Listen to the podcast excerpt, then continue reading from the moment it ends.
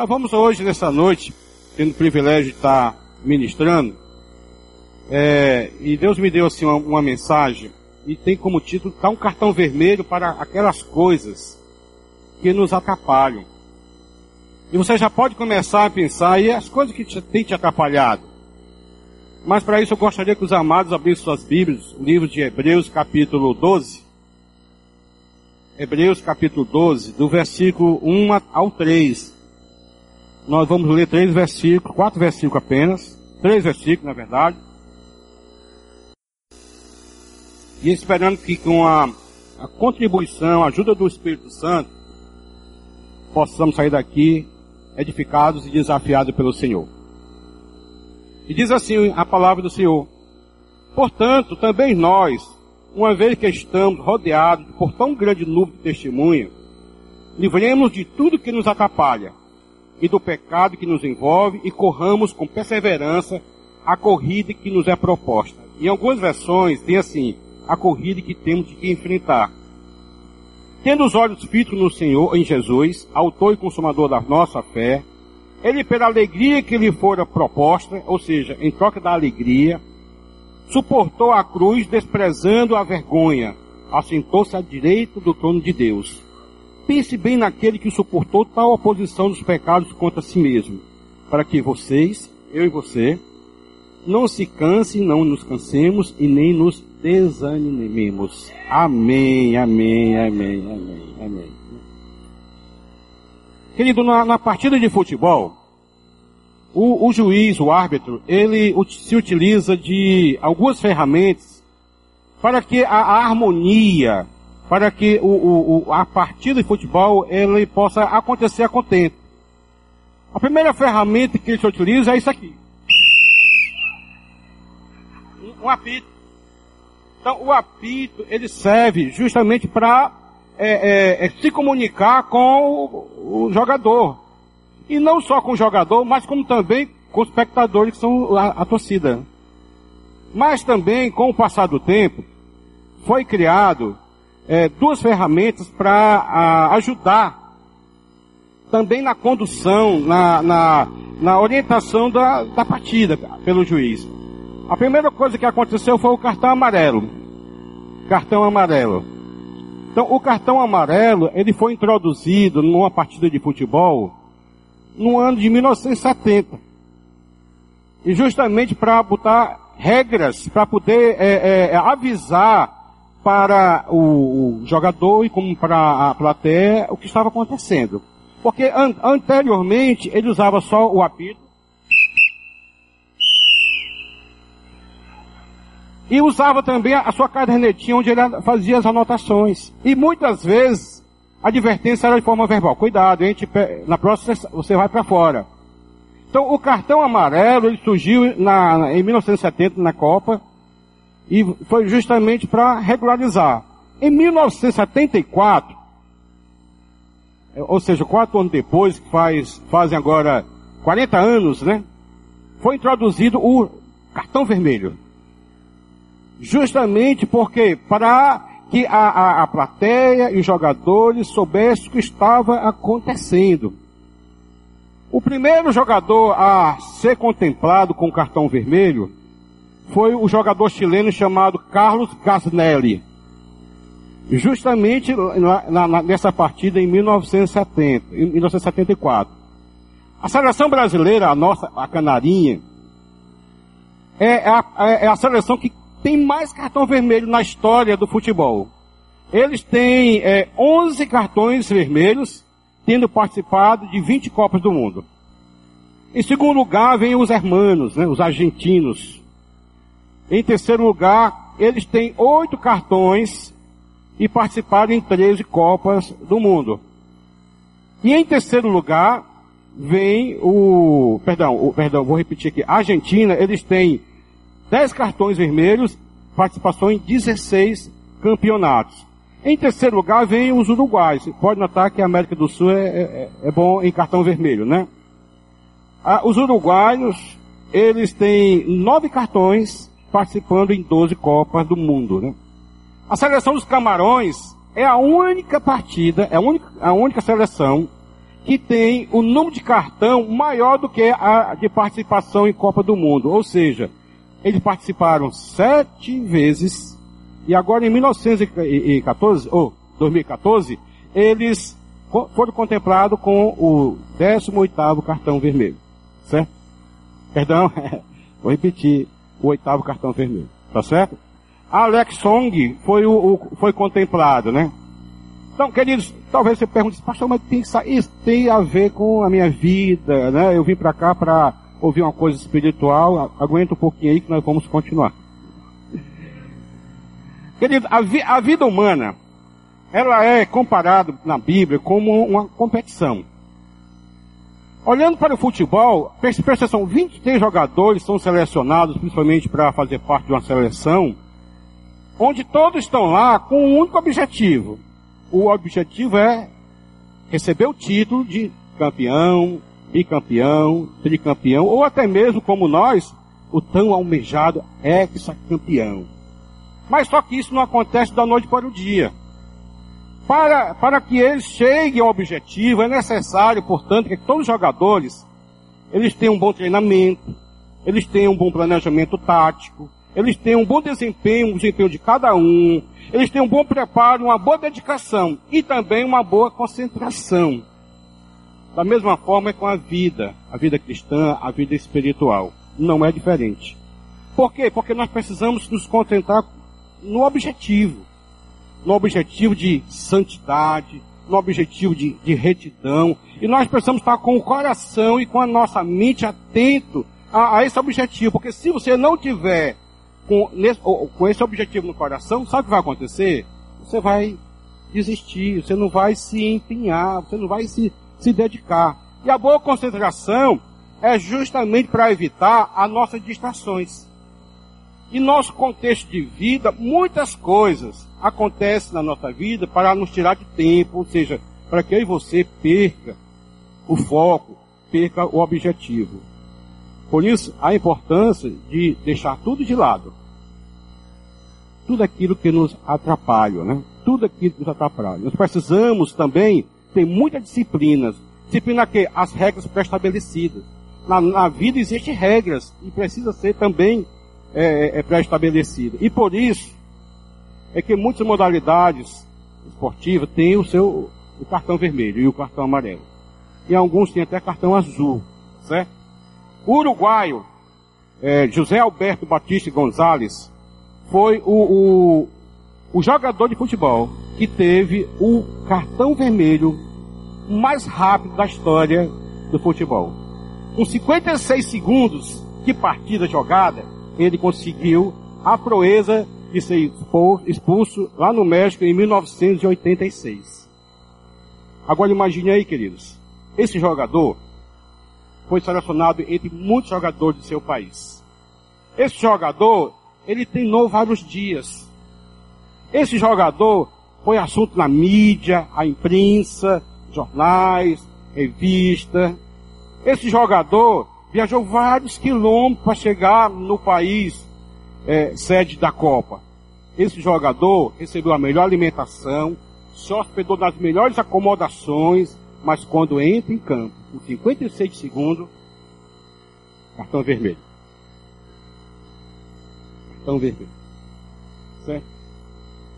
E o cartão vermelho, nos nossos dias, ele, ele não só tomou a conotação para uma ferramenta para o futebol, porém até mesmo para expulsar, porque o cartão vermelho, ele é o símbolo de exclusão, é um símbolo de expulsão, é um símbolo de eliminação, certo? Nos Estados Unidos, eles fizeram uma campanha contra a exploração sexual, é, exploração do trabalho infantil, e tinha como título dessa campanha o seguinte slogan, cartão vermelho para o trabalho infantil. Ou seja, dando a ideia de reprovação para o, trabalho infantil. Isso, isso nos Estados Unidos, né? Aqui na igreja, na IBC, aqui em Fortaleza, nós também fizemos uma campanha contra a exploração sexual infantil, que tinha como título que joga fora, tá certo? Dando a ideia também de reprovação. Daí, querido, o cartão vermelho passou a ser uma, ter uma ideia de eliminar, jogar fora e excluir. Sabemos que a Bíblia compara também a nossa vida, a nossa caminhada cristã. Sabe com quê? Com a corrida. Não a corrida curta, 100 metros, mas uma corrida longa. Uma corrida que exige de nós perseverança, precisa de nós muito preparo, uma maratona que tem é, o percurso de 42 quilômetros e 600 metros, não é para qualquer um. A maratona geralmente é uma corrida de resistência que consagra o vencedor com prêmios, fama e glória. Eu gostaria de usar essa analogia da corrida, não, não porque eu queria, é bíblico isso aí, a corrida, para justamente para trazer como, como é, é, desafio para mim e para você aquilo que o autor Hebreus é, é, colocou no texto que nós lemos, né? Eliminar, dar um cartão vermelho para as coisas que nos atrapalham. Dar um cartão vermelho para as coisas que nos atrapalham. Só que nessa corrida na nossa vida cristã, onde a chegada é no céu. A chegada, o ponto de chegada é no céu. Onde essa corrida, onde é, não tem, é, é, não tem vários, aliás, tem vários ganhadores. Não só o primeiro lugar, não o segundo lugar, não só o terceiro lugar, não só como a Fórmula 1, que também é uma corrida que tem cinco lugares, certo? nessa corrida onde todos os que cruzam a linha de chegada receberão o prêmio, a recompensa, o galadão e a coroa da vida eterna. Amém. Nessa corrida em que o vencedor não é quem chega primeiro, mas todos aqueles que na caminhada não desistem. Querido, eu tenho 20, vou fazer 29 anos de conversão agora. Desse, desses 29, 19 anos como pastor. Infelizmente, nesse percurso de 29 anos com Cristo, eu tenho visto muitos irmãos amados que por não ter eliminado coisas na vida, desistem, desistem da corrida. Infelizmente, alguns líderes, alguns pastores, alguns esposas de pastores, filhos de pastores, acabam desistindo na vida cristã. Sabe por quê? porque não perseveraram. Porque em nenhum momento da sua vida foi capaz de dar cartão vermelho para aquelas coisas que faziam com que o fardo ficasse mais pesado ainda, né? Na história da, da, da, da corrida de maratona, existe uma, uma, maratonista muito famosa, e por sinal, pouco se lembra o nome dela, mas o nome dela é Gabriele Anderson Chase. É aquela, aquela mulher que ela concorreu na, na, na, na, na corrida, só que ela chegou na linha de chegada toda torta assim. Estão lembrados? Quantos estão aqui lembram né, desse episódio, né? Então foi assim, foi anúncio na televisão, jornal de todo mundo, porque a forma maravilhosa como essa mulher chegou, porque ela tinha objetivo, ela tinha foco, ela tinha que chegar no, a, a, onde era determinado para ela. Então ela chegou toda torta, mas chegou. Ela conseguiu ser contemplada, ser condecorada, ela conseguiu ser elogiada. E foi assim um, um grande exemplo para nós, porque muitas vezes nós desistimos sem estar, pelo menos nesse estágio. Ela foi ao, no seu limite. E ela conseguiu realmente uma proeza muito grande. Quando eu olho para a história da, dessa maratonista, que é a nossa história, né? Agora eu trago para a nossa vida, a nossa corrida na caminhada cristã, eu quero voltar para o texto que nós lemos lá no início de Hebreus capítulo 1, onde ele fala assim, ó, livremos de tudo que nos atrapalha. Assim como o pecado, que nos segue de perto, e contemplamos com paciência a corrida que temos que enfrentar. Agora, quais são essas coisas que nós precisamos eliminar da nossa vida, que nos atrapalham? é, é obstáculo, é peso para nessa caminhada, né? É interessante, eu estava hoje de manhã ministrando, eu lembrei que um maratonista, ele não, ele não recebe nem uma, uma garrafa d'água. Pelo contrário, quando ele recebe, ele bebe, bebe logo, joga aqui e já se livra. Sabe por quê? Porque quando você carrega alguma coisa, por mais maneira que seja, isso vai se tornar pesado. Talvez o fato de ele ter alguma coisa na mão, daqui a pouco aquilo ia pesar no braço ia dificultar. Existe coisa que nos atrapalham e nós precisamos eliminar. Existe coisa que aparece de supetão na nossa vida e que nos tira muitas vezes de foco. Vocês estão lembrados daquele maratonista que tava, brasileiro estava correndo e de repente apareceu um beijoqueiro lá. Deu um beijo nele, segurou ele por alguns segundos, daqui a pouco aquele que vinha passou e ele acabou não, não ganhando o primeiro lugar. Então essas coisas também, na vida cristã, é empecilho para as nossas vidas. E nós precisamos eliminar. Então, quais são essas coisas que nós temos que eliminar da nossa vida que nos atrapalham? Existem várias delas. Eu não vou esgotar, eu vou falar pelo menos três delas nessa noite, tá certo? Essas coisas que são verdadeiros obstáculos que impedem o nosso crescimento espiritual, espiritual quem sabe tem impedido o teu crescimento espiritual, que impediu de avançar nessa jornada que Deus propôs para mim e para você. Quais são essas coisas? Que nós precisamos dar um cartão vermelho. A primeira coisa que nós precisamos dar cartão vermelho é para as preocupações da vida, com essa vida. Então tem, tem pessoas que, crentes, que se preocupam muito com essa vida. Porque o foco está aqui, né? Apesar de entender, apesar de falar que buscar primeiro as coisas do, do reino para as outras coisas serão acrescentadas, mas não. Quer um exemplo aqui? Quantos que estão aqui gostariam de ir para o céu? Levante o braço. Amém. Glória a Deus. Eu também. Agora, quantos estão aqui gostariam de morrer hoje para ir para o céu?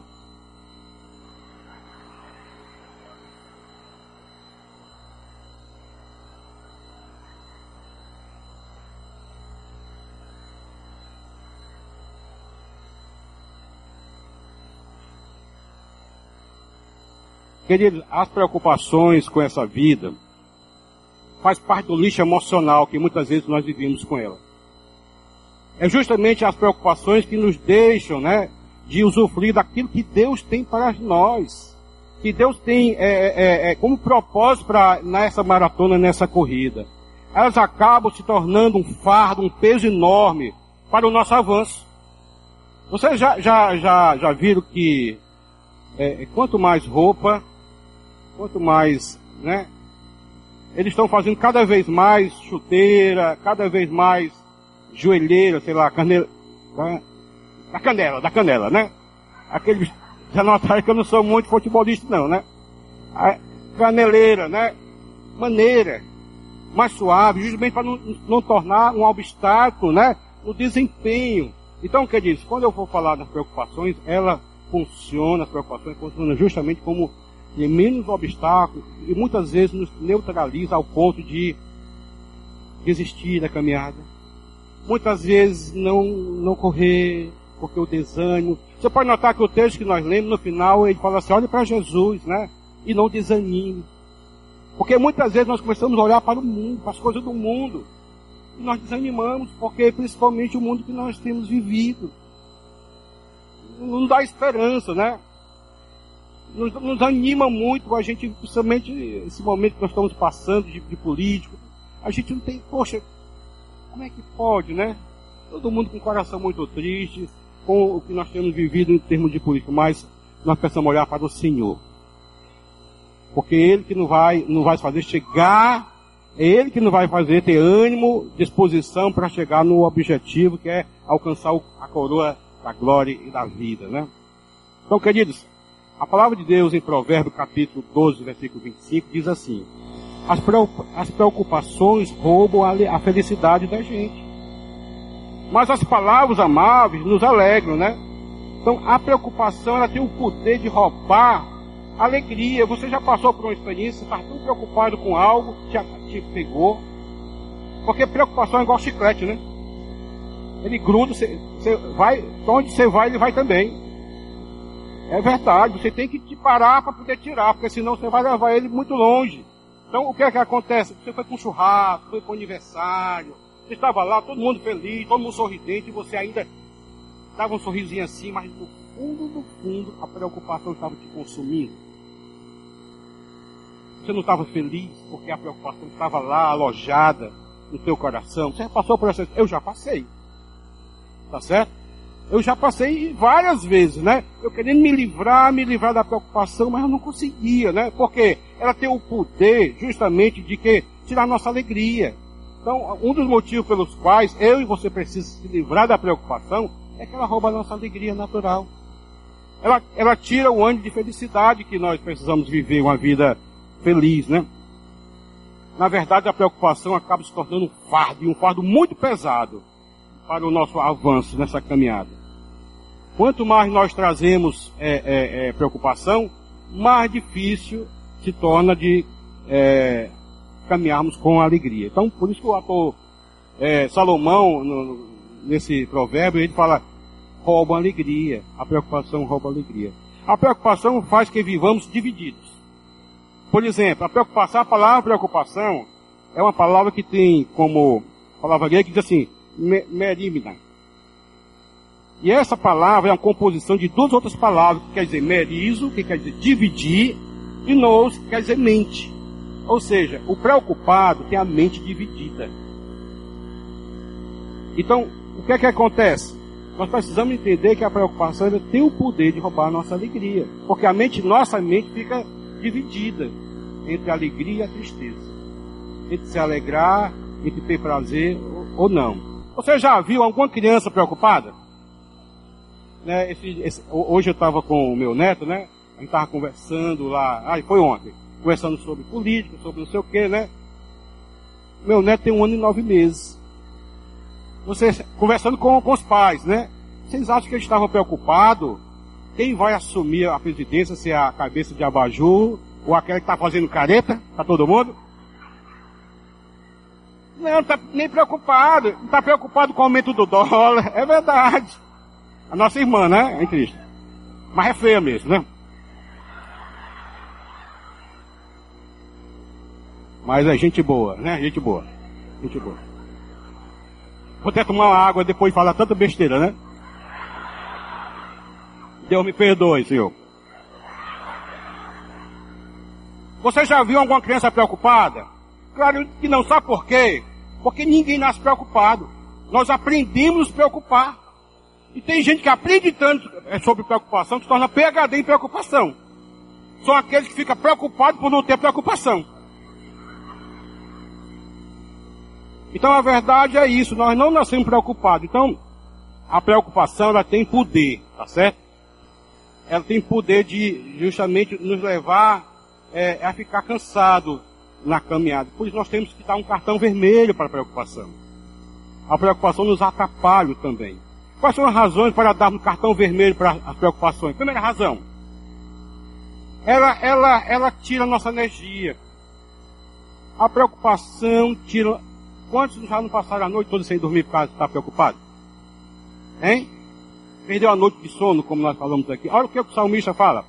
Salmo 88, versículo 9. Diz assim: Os meus olhos desfalecem de aflição. Dia por dia venho clamando a ti, Senhor, e te levanto as minhas mãos. Olha aqui, os olhos ficam, né, desfalecendo, né? Fisionomia, porque está tá cansado. Então ela tem o potencial e tirar a nossa energia, né?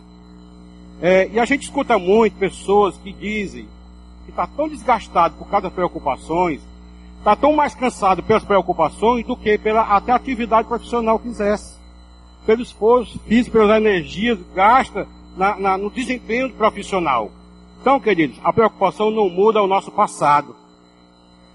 A preocupação não tem controle também sobre o nosso futuro. Sabe o que a preocupação faz? Ela consome a minha energia, a sua energia e pronto. A outra coisa, a preocupação, ou a razão para que você dê um cartão vermelho para preocupação, ela só aumenta o problema. Ela só aumenta o problema. O salmista no Salmo 25, versículo 17, diz assim: As angústias do meu coração se multiplicaram. Olha aí. Tá certo? Livra-me da minha aflição, Senhor, né? Muitas vezes, por causa da, da, da preocupação, nós ficamos refém de pensamentos repetitivos. Você não consegue se desligar, o pensamento está lá todo o tempo, você não consegue. Aí o que, é que acontece? Ficamos rabugentos, ficamos irritados desconcentrados. É isso que o diabo quer. Tá certo? A preocupação só faz ficar o problema maior do que ele é. Só aumenta a dificuldade de resolver. Certo? Então, essa é a segunda razão pelo qual eu e você precisa dar um cartão vermelho para a preocupação. Terceira razão. Para eu dar um cartão vermelho para a preocupação. A preocupação desperdiça o nosso tempo.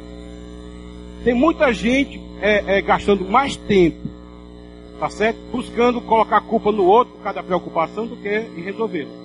É perca de tempo, né? Então, ah, olha o que, a, que a palavra de Deus diz lá em Mateus capítulo 6, versículo 27. O Senhor falou assim: quem de vocês, por mais que se preocupe, pode acrescentar uma hora que seja a sua vida? Sabe qual a resposta? Ninguém. Ninguém pode acrescentar. A preocupação não vai acrescentar, tá certo? O salmista no Salmo 55, versículo 2 diz assim: entrega suas preocupações ao Senhor e ele susterá. E ele jamais permitirá que o justo venha cair, tá certo? Interessante que a preocupação é como uma cadeira de balanço. Você já sentou na cadeira de balanço? Você vai para frente, para trás, para frente, para trás, para trás, para frente, não sai do canto. Tá certo? Se movimenta, mas não sai do canto. É assim que a preocupação faz com a gente. A gente balança para um lado, balança para o outro, fica irritado, come unha, arranca cabelo, né? Come cabelo, alguns comem até cabelo, é, arranca unha, rói unha, não resolveu nada. Alguns que são tabagistas, fumantes, aí vai para o cigarro porque quer aliviar, outros vai para o golinho para ver se aí não resolve. a preocupação continua lá, o problema continua lá e nada de resolver. Por quê? Porque nós ficamos presos. Nós acabamos ficando presos a nossas preocupações. Agora, como é que eu posso entregar minhas preocupações a Deus? A palavra de Deus diz que entrega a tua preocupação ao Senhor. Entrega a tua aflição ao Senhor. Agora, como é que eu posso? Querido, olha, a, a, uma das, das, coisas que eu posso fazer para entregar a minha, a minha preocupação é através da oração. Talvez seja a única maneira de você entregar a sua preocupação ao Senhor é através da, da oração. É quando você dá um cartão vermelho. Diz, Senhor, eu estou assumindo, Senhor. Eu não quero mais isso para minha vida. Eu vou entregar, eu vou descansar, eu vou relaxar. Tá certo? E assim por diante. Nós devemos apresentar a Deus em oração cada uma das coisas que nos traz ansiedade, que nos traz problemas, que nos traz preocupação. Eu já, você já ouviu alguém falar assim? Eu estou tão no corre-corre tão grande que não tenho tempo nem de me preocupar. Já. É verdade. Só, queridos, quem não tem tempo de se preocupar, não vai ter tempo de orar. Sabe por quê? Porque as preocupações é um, uma alavanca para nós chegarmos a Deus. O crente precisa usar a preocupação como uma alavanca para nos aproximar de Deus e colocar assim: eis aqui minha ansiedade, minhas preocupações, minhas aflições e assim por diante, né? Por, sabe por quê? Porque a preocupação, ela não muda nada. Não muda coisa alguma na minha vida. Mas a oração sim. Amém? A oração tem o poder de mudar, de mudar, por maior que seja, né? Por maior que seja a sua preocupação. Tem um exemplo na Bíblia que eu achei fantástico. O, o, o Ezequiel, o rei, sobre Judá, ele recebeu uma, uma carta do, do rei da Síria. E nessa carta tinha duas coisas. Primeiro, estava. E, e, e esse rei havia conquistado vários povoados do, do povo de Israel e era temível, né? Ele mandou uma carta dizendo: agora é você. E tem mais, não só ameaçou é, é, Ezequiel, como também, sabe o que, é que ele fez? Afrontou o Deus de Israel, dizendo, esse teu Deus é aí, esse teu Deus, né? Sabe qual foi a atitude desse homem que estava com medo, estava aflito, né? Havia medo no coração dele. Sabe o que, é que ele fez? O texto diz que Ezequiel orou. Orou. Segunda Reis, capítulo 19, versículo 16, diz assim. Está ouvido, Senhor, e vê houve as palavras que, que Senequeribe enviou para insultar o, o, seu Deus, né? E no versículo, aí o que é que acontece? Ele levou a causa dele ao Senhor. Ele levou a preocupação dele, o medo legítimo dele, ao Senhor. Ainda o, a vida de Ezequiel, o, o profeta Isaías chega para Ezequiel e traz um aviso de Deus para Ezequiel. Talvez você está olhando assim, poxa, nós temos orado pelo Guilherme, né? Que está numa situação realmente de enfermidade assim, complicada. Está nas mãos de Deus porque a, a medicina tem tentado, mas há até desânimo por parte do, da, dos médicos lá, lá, em São Paulo, né? Mas olha o que aconteceu com Ezequiel. O profeta Isaías chegou para Ezequiel e disse assim: Deus mandou um recado para ti. Assim diz o Senhor, no versículo 2 Reis capítulo 20, versículo 21. Ponha em ordem a tua casa, pois você vai morrer, não se recuperar. Ele estava doente. Gente, quando a gente recebe um diagnóstico com suspeita, tem gente que já, já morre, né? De preocupação. né? É, suspeita de câncer não é câncer. Até que seja provado. Então a pessoa já morre só pela suspeita, né?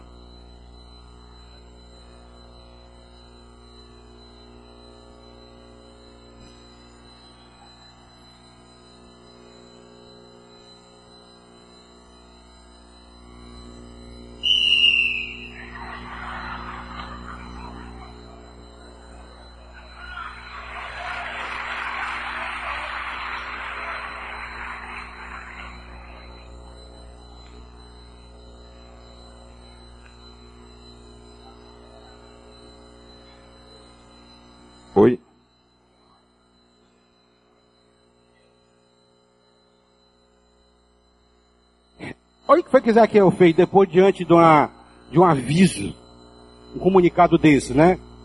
Olha, ele fez justamente aquilo que nós precisamos fazer. O texto diz que, no versículo 2 de 2 Reis, capítulo 20, que Ezequias, eu falei Ezequiel, né? Ezequias virou o rosto para a parede e orou ao Senhor. Estão lembrados do Kiko do Chaves? Você nem fazer, né? Foi mais ou menos assim. Não tinha outra solução para ele. E tem um momento em nossas vidas, queridos, nessa corrida, que a gente precisa voltar para o Senhor.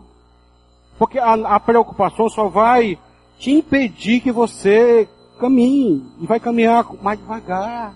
Você vai, vai tirar suas energias. Tá certo?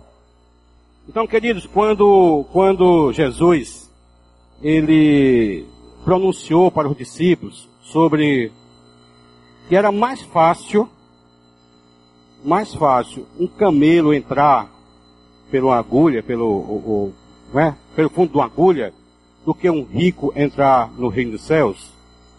Ele não estava desprezando os ricos nem tão pouco, dizendo que o rico não vai ser salvo, não é isso. É porque o rico, o milionário, tá certo?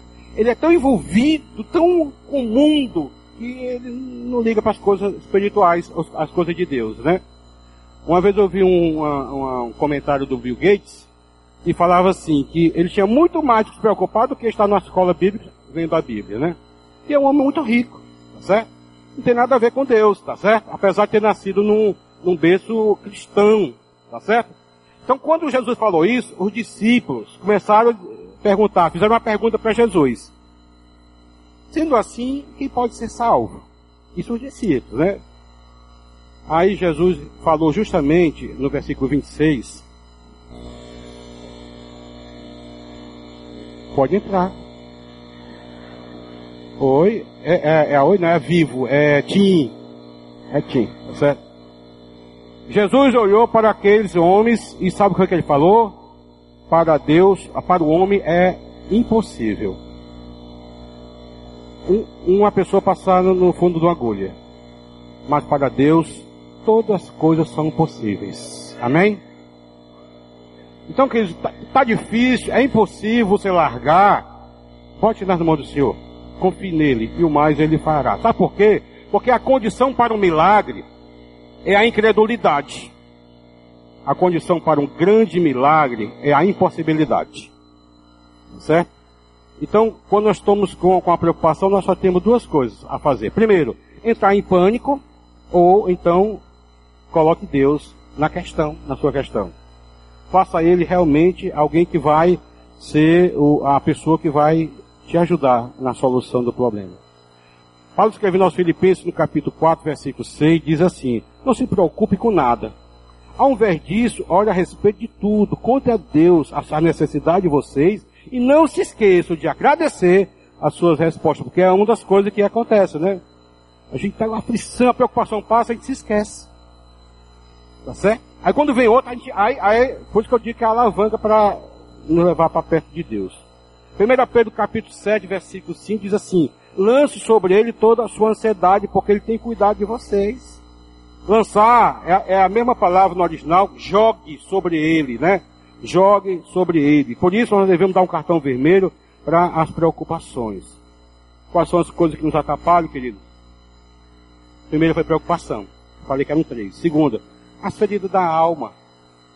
Muitas vezes, o que é nós precisamos nos libertar das feridas da alma, porque muitas vezes, é, principalmente, especificamente os rancores, os ressentimentos, tá certo? as mágoas, são grandes obstáculos, grandes pesos na nossa vida para a gente caminhar. E tudo por isso porque a gente não quer perdoar. A gente não quer liberar perdão para a pessoa, a gente não quer resolver no passado. As coisas que aconteceram no nosso passado. E as feridas da alma é justamente por alguém ou, ou, ou, ou algo que aconteceu na nossa vida que nos prende ao passado. E você não pode correr olhando para trás. O maratonista ele não, ele não pode olhar para trás, porque ele pode cair, ele pode tropeçar, ele pode bater em alguém. Então a vida cristã a gente tem que olhar para onde? O texto diz: olhe para Jesus. Ele é autor e consumador, consumidor da, consumador da nossa fé. Querido, se a gente for olhar para homens, a gente vai se arrebentar todinho. Então tem que olhar para Jesus. Apesar do texto falar, estão rodeados de tão grande nuvem de testemunho, é verdade. Os discípulos, é, os profetas, tá certo?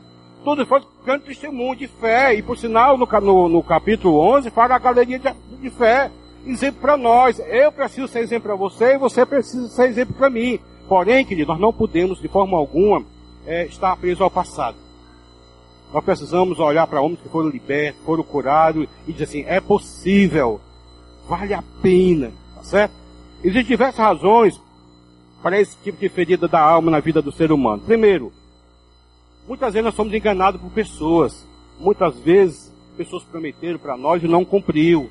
Muitas vezes pessoas nos, rejeitaram, tá certo? Muitas vezes pessoas que deveriam ser ausentes na nossa vida não foi, tá certo? Então muitas vezes pessoas nos deixaram na solidão e muitas vezes pessoas foram falsos, agindo com falsidade para nós. Então aí essas coisas se instalam na, na alma e acaba ficando, se tornando peso para as nossas vidas. Agora, como é que eu posso me libertar da, da, da mágoa? A palavra de Deus diz primeiro no, no Salmo 37, versículo 8, diz assim: Evite a ira e rejeite a fúria. Não se irrite, isso só leva ao mal. Então, nós não podemos de forma alguma alimentar no nosso coração, que é uma ferida da alma, o rancor, porque o que vai acontecer vai, vai ser peso. Você, e você não vai conseguir ir muito longe, tá certo? Então, por quê? Porque a palavra de Deus nos instrui que nós não podemos, não devemos pagar mal com mal. Pelo contrário, nós devemos pagar o mal com bem. Romanos capítulo 12, versículo 19 diz assim: Amados, nunca procure vingar-se, mas deixe com Deus a ira, pois está escrito: Minha é a vingança, eu retribuirei, né? E no versículo 20 diz assim: ó, Se teu inimigo tiver fome, dele de comer.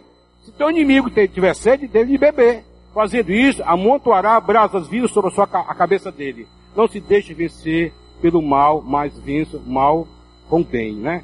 Salmista no Salmo 47, versículo 6, diz, o Senhor sustém o oprimido, mas lança, lança em terra o, o ímpio, né? Amado, tudo acontecerá no seu tempo. O Senhor está no controle de todas as coisas. Essa semana, segunda-feira, eu fui almoçar com um dos pastores que estava pregando no EPL, eu, Armando, pastor Zé nossa esposa, pastor Paulo Solanco. Ele pregou até de domingo de manhã e como ele ia embora de tarde, já não pregou à noite aqui. E o Paulo Solonca compartilhando conosco uma coisa, assim, achei fantástico, né? Esse testemunho dele não, não é meu, mas serve de ilustração. O Paulo Solonca, ele é um senhor já de idade, doente. Ele pagou 20 anos a sua casa. 20 anos ele pagou a casa, ter, terminou de pagar. Ele havia comprado essa casa de uma pessoa que morou 5 anos, depois transferiu para ele a, é, a, eu não sei se toquei de gaveta, contrato de gaveta, mas transferiu para ele a casa. Há 20 anos ele morava na casa e pagou os 20 anos que é de acordo com o, o acordo, né? E quando terminou, que ele foi transferir a casa por nome dele, ele descobriu que tinha um déficit de 180 mil reais. Aí o chão caiu, ele foi para a justiça, foi para o pau, e na justiça, três juízes julgaram a causa dele. Dois deles deram grande causa para o banco, já com a, a sentença de despejo. Você imagina um pagar 20 anos uma casa, foi julgado, não tinha mais para o que recorrer, o banco já estava já comunicando o, o, dia que ele tinha que sair, então isso bateu uma aflição. Você ficaria preocupado com isso? Eu, eu ficaria preocupado. Ainda mais um homem na idade dele, né?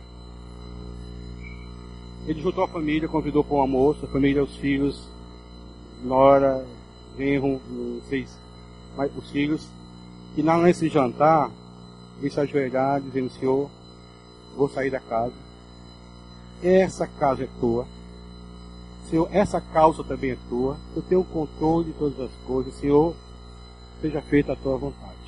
A minha vontade é continuar. Porque eu fui justo, eu paguei, né, direitinho e tal. Sabe o que aconteceu?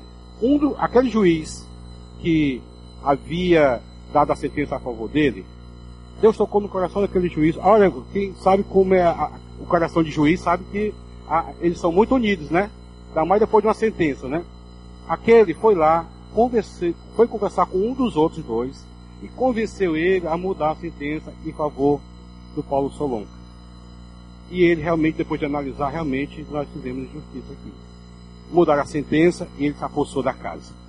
Aleluia.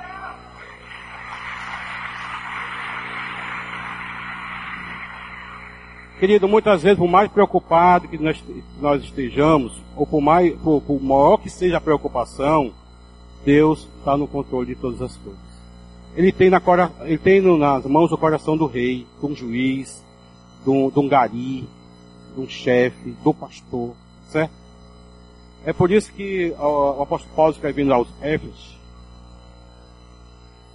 ele, ele mandou livrar de amargura, porque aquele homem estava condenado a viver amargurado pela injustiça, né?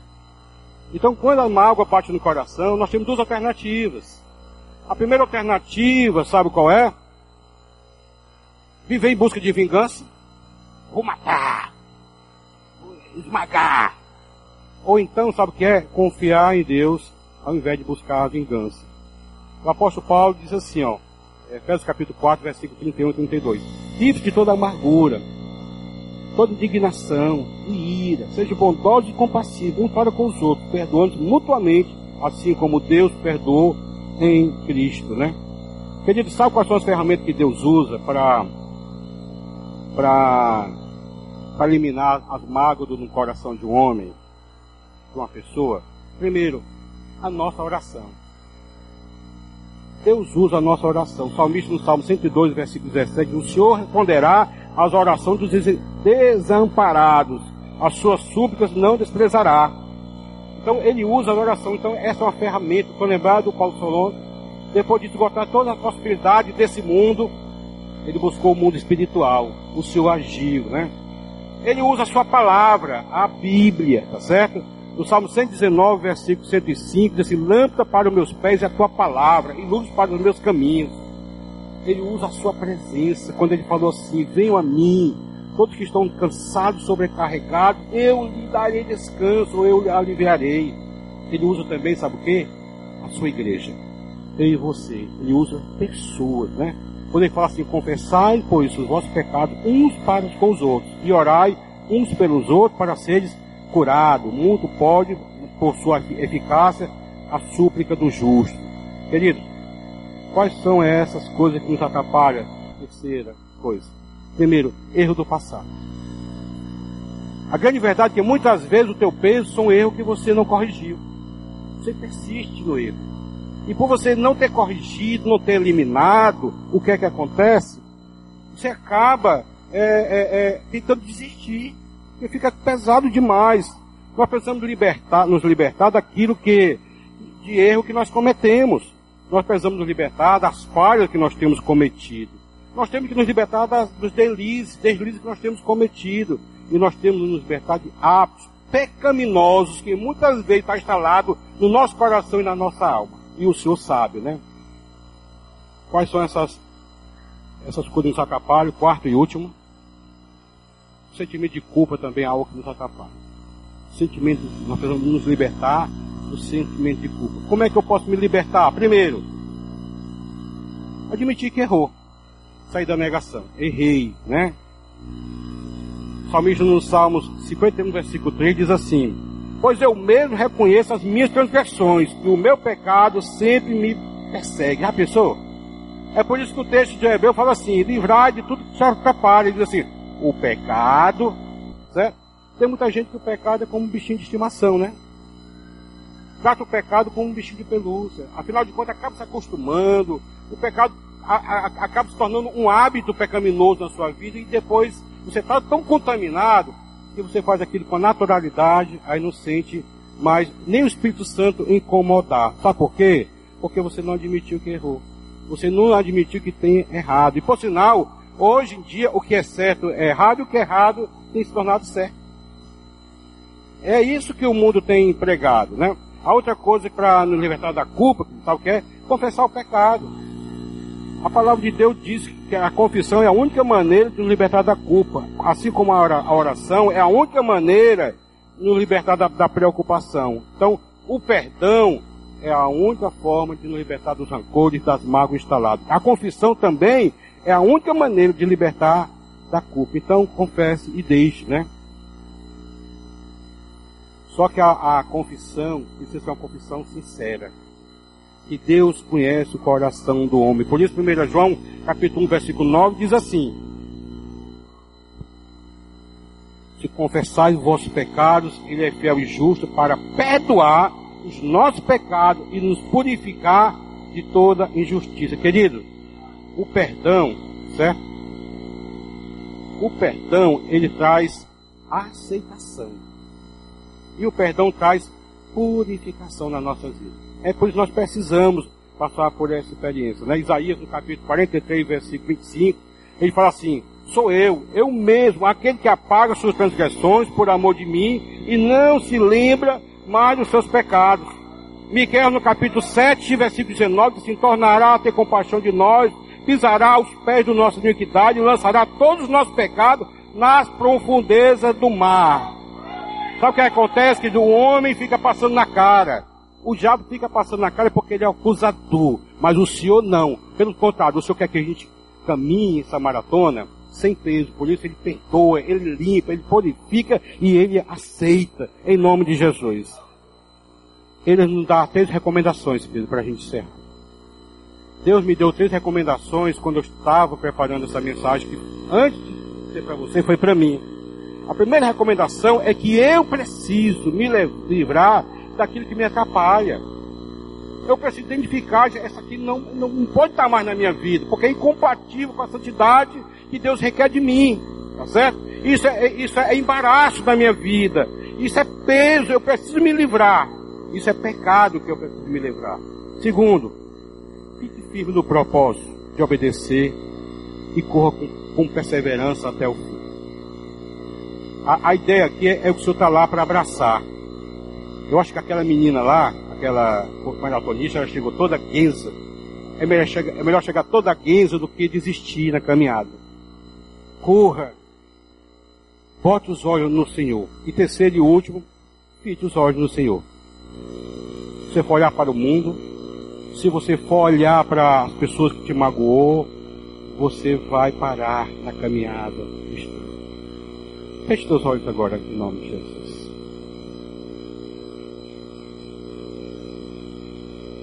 Eu gostaria de, nesse momento, fazer duas perguntas para você. Fique de olho fechado aí um por um.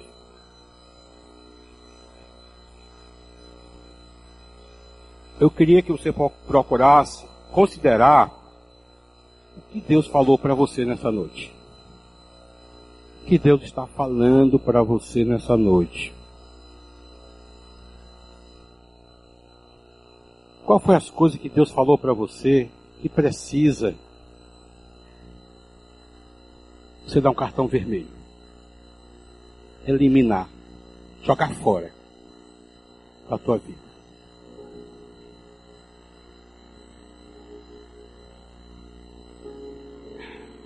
Pensou? Agora eu vou fazer uma segunda pergunta para você.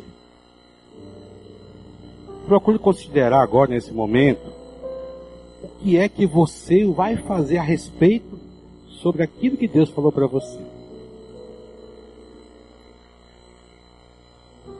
Sabe por quê? Quando Deus fala, Ele requer de nós, quer de nós ação.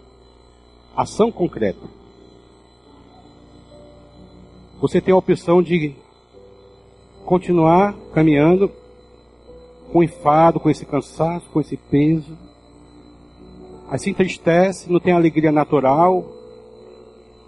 O Espírito Santo incomodando as pessoas também, o próprio inimigo acusando. Você não vai conseguir tantas vitórias nessa caminhada, tantas conquistas espirituais. Você pode até chegar lá, mas você vai deixar de usufruir algumas coisas boas que o Senhor tem para mim e para você ah, enquanto estamos aqui.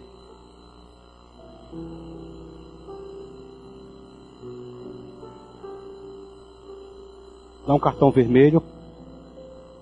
Para quê? Para quem? Muitas vezes o peso é um relacionamento.